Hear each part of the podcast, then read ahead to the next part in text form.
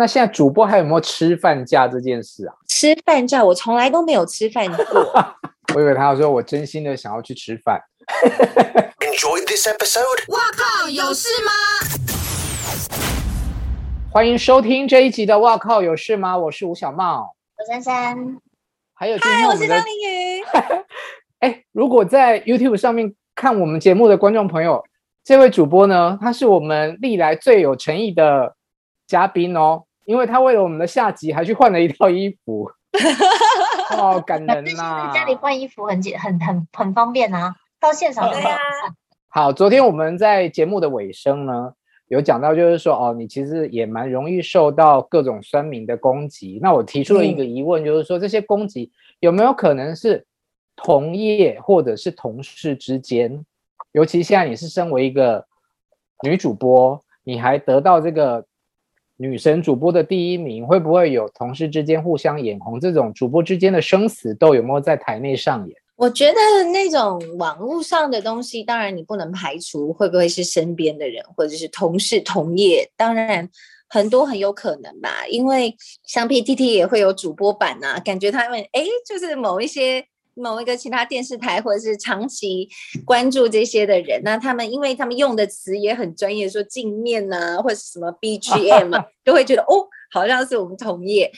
但嗯，我觉得每一个职场应该都会是这样子啦，什么什么生死斗的，我觉得应该都会有。但是因为我个人，嗯、我个人是。嗯只要把工作，就是我光是花在工作上，把工作本身做好的时间就已经很多了，所以我往往都是在很后面才会听到很后期的说，哎，原来其实有人讲你怎么样，但是我已经错过那个黄金时期了啊。那听到以后，因为我也不太会去跟人家，就我也觉得去跟他正面对决也没什么意思，你也不会去找那个人对质。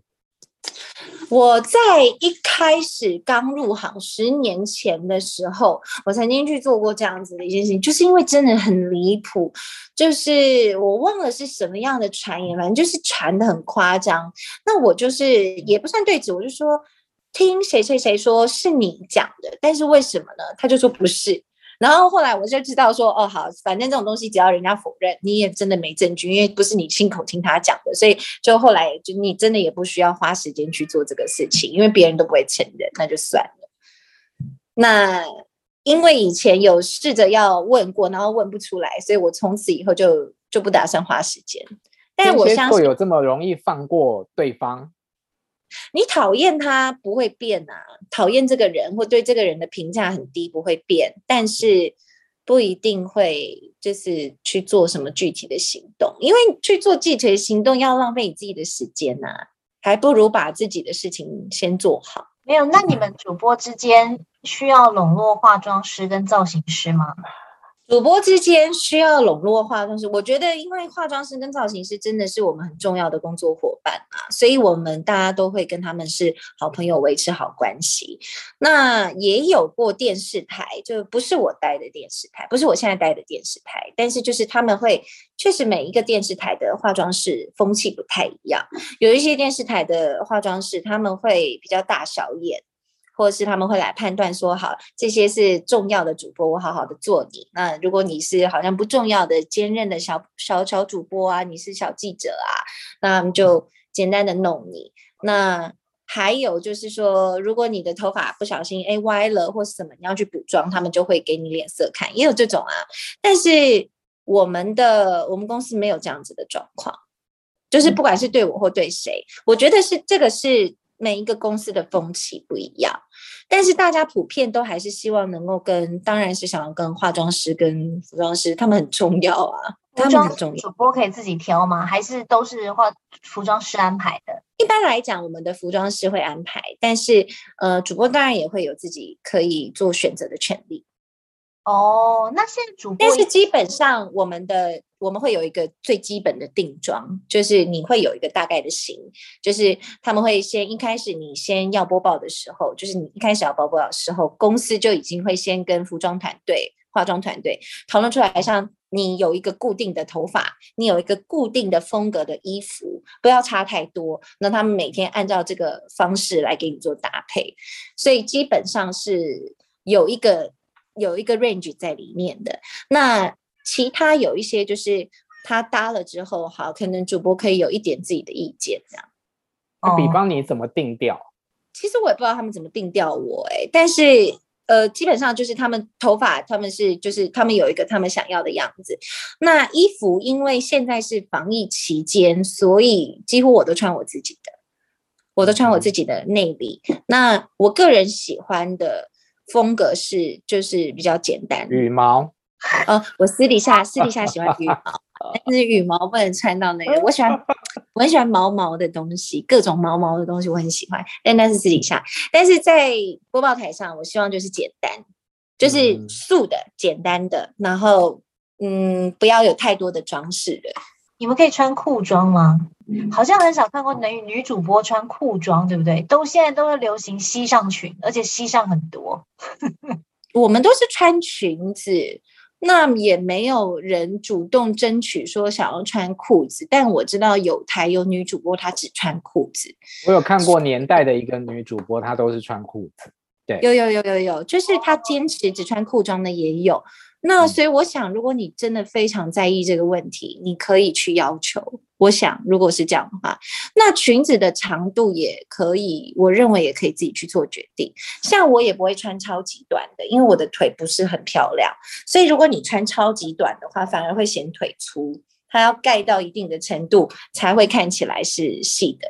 那但是我有很多的同事，他们的腿真的又长又漂亮，那他们就是很适合穿紧的超短裙。所以我觉得还是可以微调啦，没有那么夸张啦。你的你的定调就是很女性啊。我的定调是要有一点点帅的女性。而且你们三立又有人有人确诊，你也盯盯了。因为其实我们。在知道确诊，公司也有发通告说，哎，他是哪一个？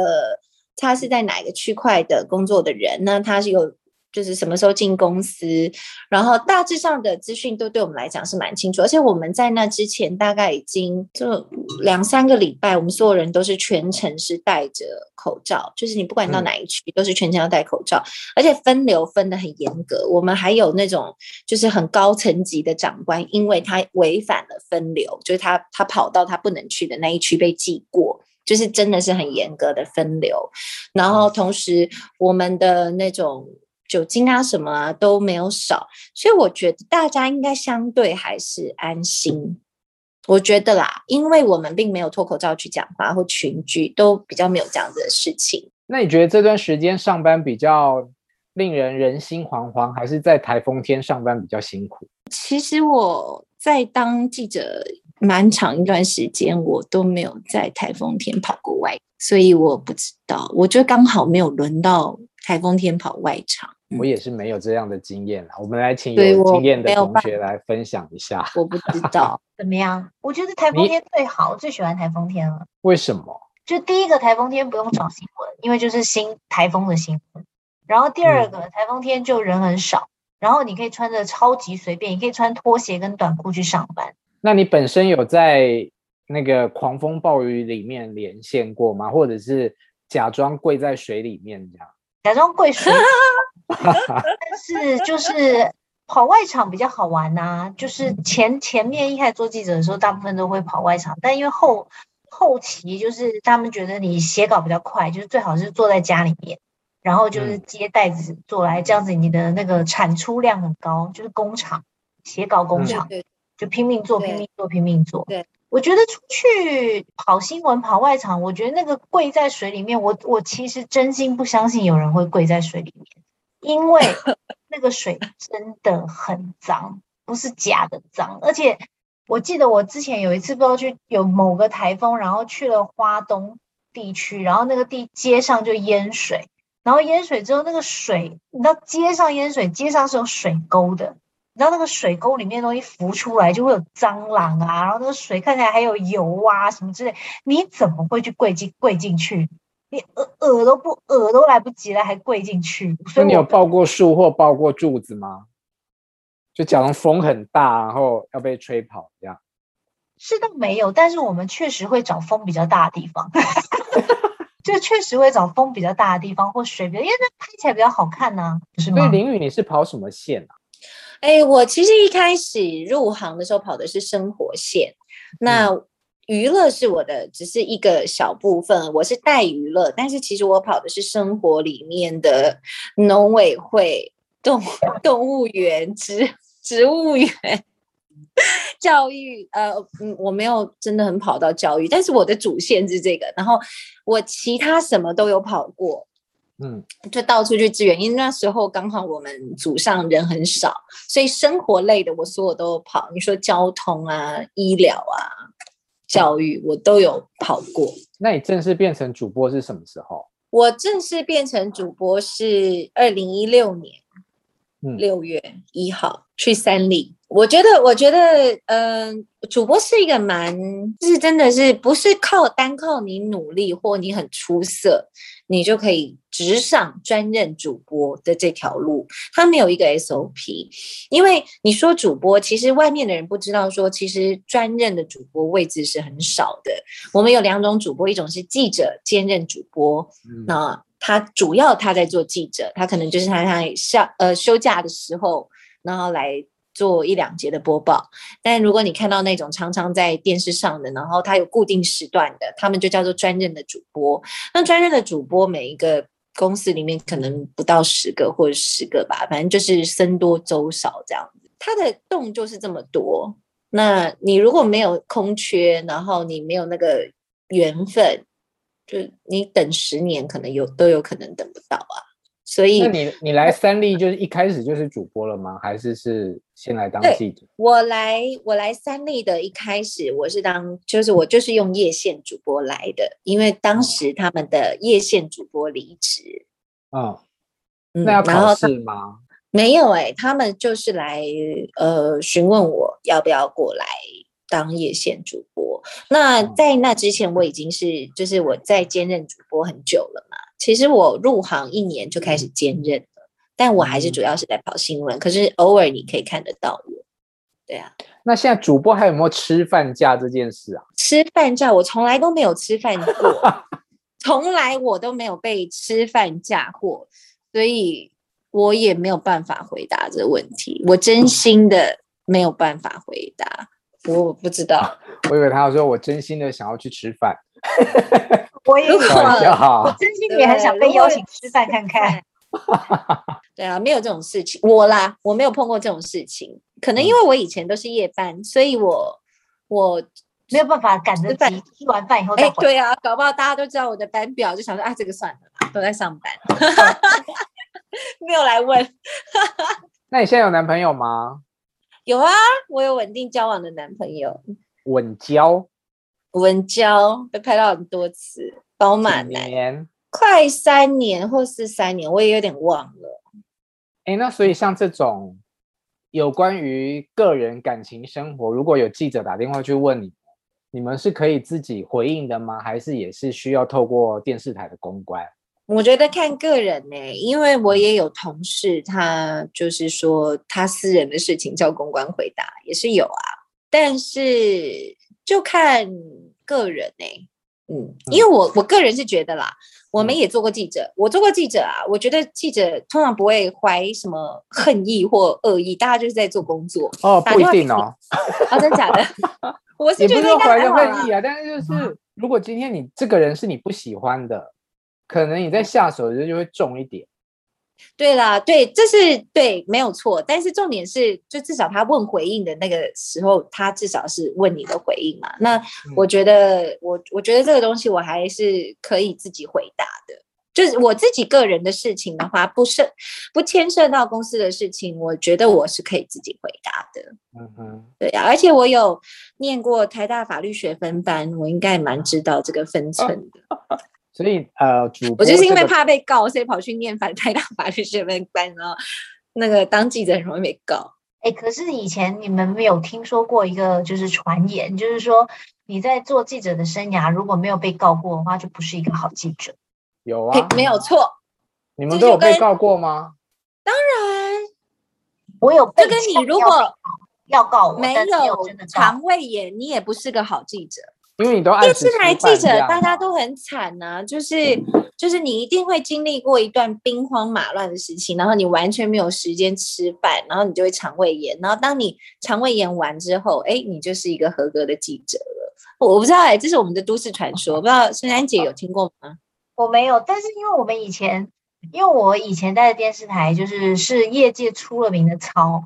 然后就是中午没有饭时间吃饭，然后你到了四五点的时候就会很饿，所以后来就自己摸索出你的抽屉里面一定要放饼干，就是因为你要，因为你没有办法吃，你只能边打边吃，所以你的就是一定要有饼干零食在你的抽屉里面。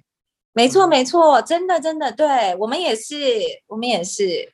我在当刚当记者的前八个月，我都没有正式的吃过饭。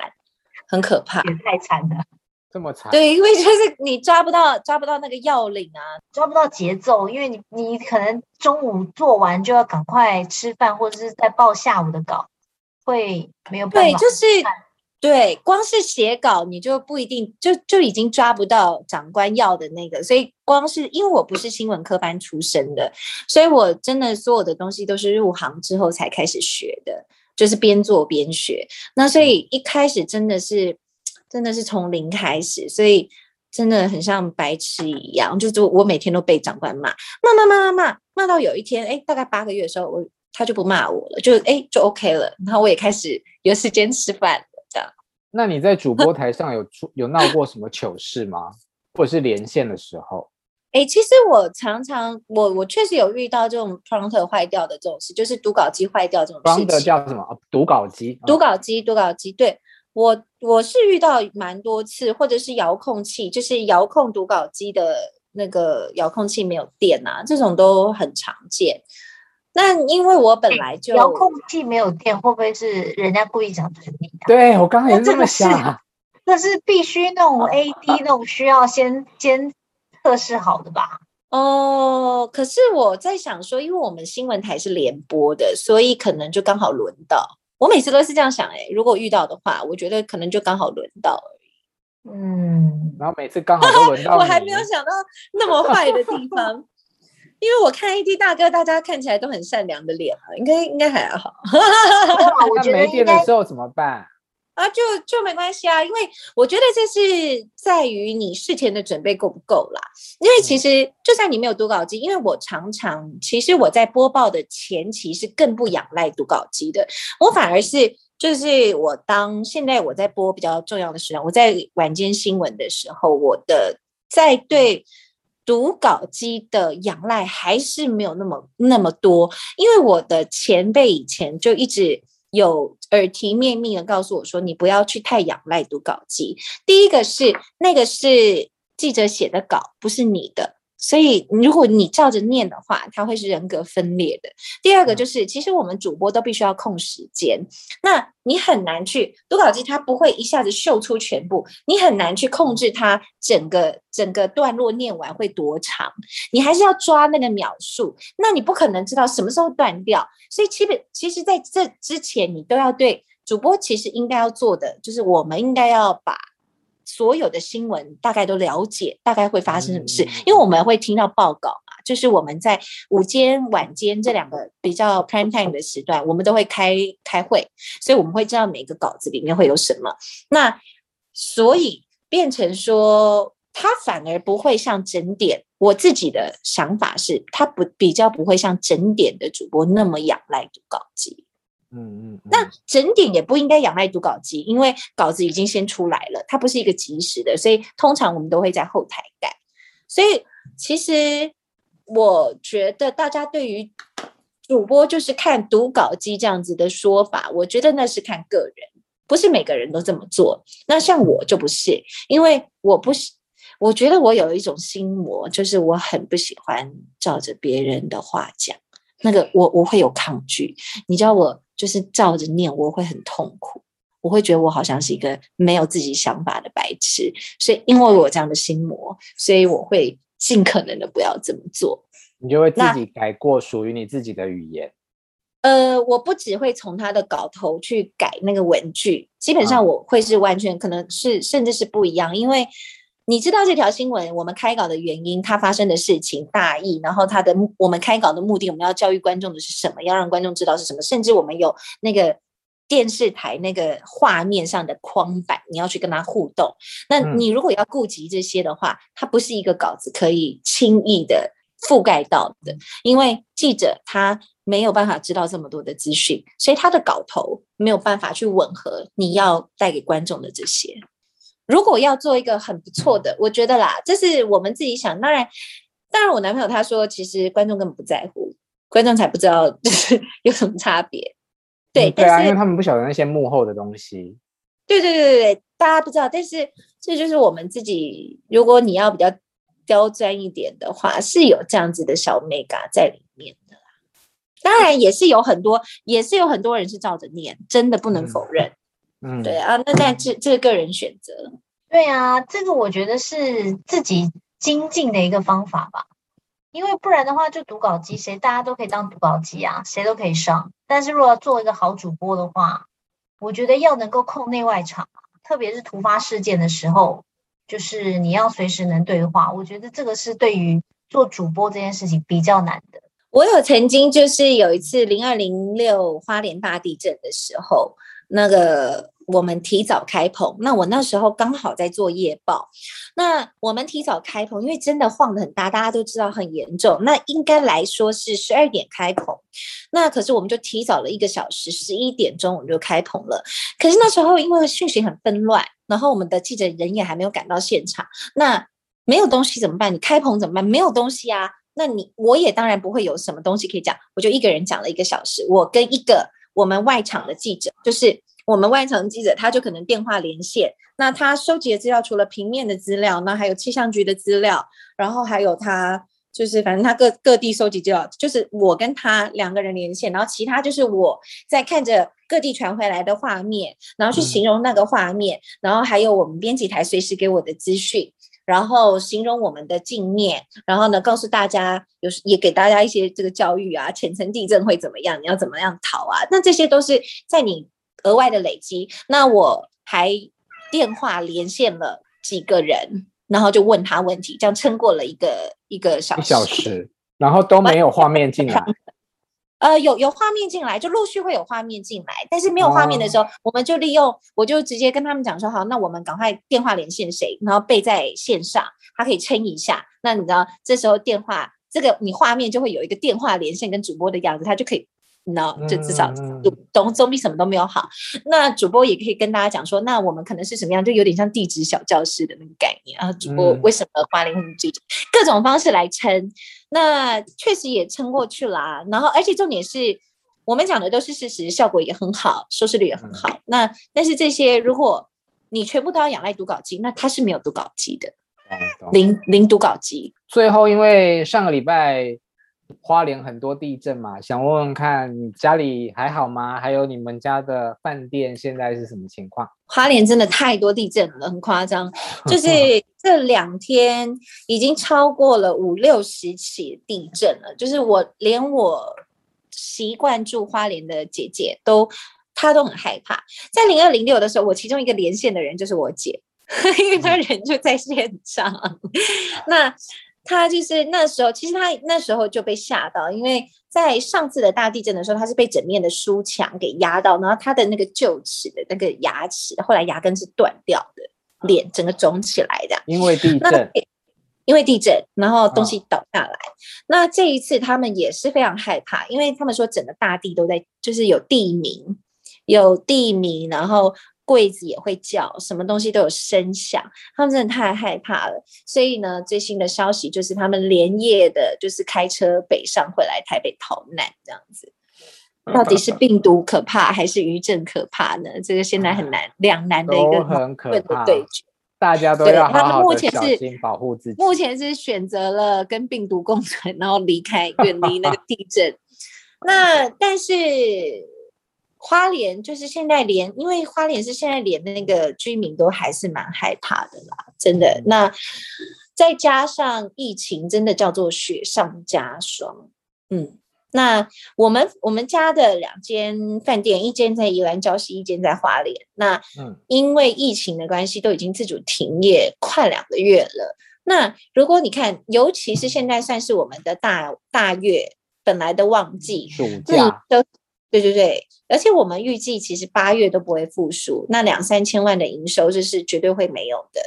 那我们比别人好的地方是，真的不幸中的大幸，是我们的建筑物是我们自己的。那很多我们的同业，大概九成或八成的旅宿业，嗯嗯，没可能没有那么多，可能但七成之类。他们的状况是，他们是用承租的，就是他们的物业不是自己的，那他们。常常真的是会被这个物业的租金真的是会压垮他们。那如果再加上固定的人力啊什么的支出，真的旅宿业真的很惨。那我自己知道的就是有很多的旅行社什么这个都真的活不下去。那我们还好一点的是，我们的目前我们我们没有对任何的员工任何的。那种呃无形价什么都没有，嗯，但是就是还好是我们的建物是我们自己的，那租金这块好一点。嗯。那我爸就说，现在我是我们家最有钱的人，因为 他们都零收入嘛。那我知道还有上班族的收入，所以希望我们现在这些领不到任何种类纾困的人都要知道自己是人生胜利组。哈哈，这样讲对哦。你你没有办法领纾困，表示你有钱赚，表示你就还没有很惨，你就是人生胜利组，请珍惜。嗯，好了，这两天谢谢林雨来，哇靠，有事吗？跟我们聊天，谢谢，大家都要平安哦。祝你们节目大发大发，要订阅哦。对，呃，最后希望大家还是一样，在 YouTube 上面订阅我们，在各大 Podcast 平台上面订阅跟追踪我们，也可以在我们每一集的节目内容介绍的。上面有网址可以抖内，拜托拜托啦！谢谢大家，谢谢林宇，也可以置入，也可以置入，他们也接受置入哦，欢迎厂商们赶快过来哦，快快，这很我很性感的啦，可以任何的男性、女性产品都可以找他。好啦，谢谢你，拜拜，拜拜拜。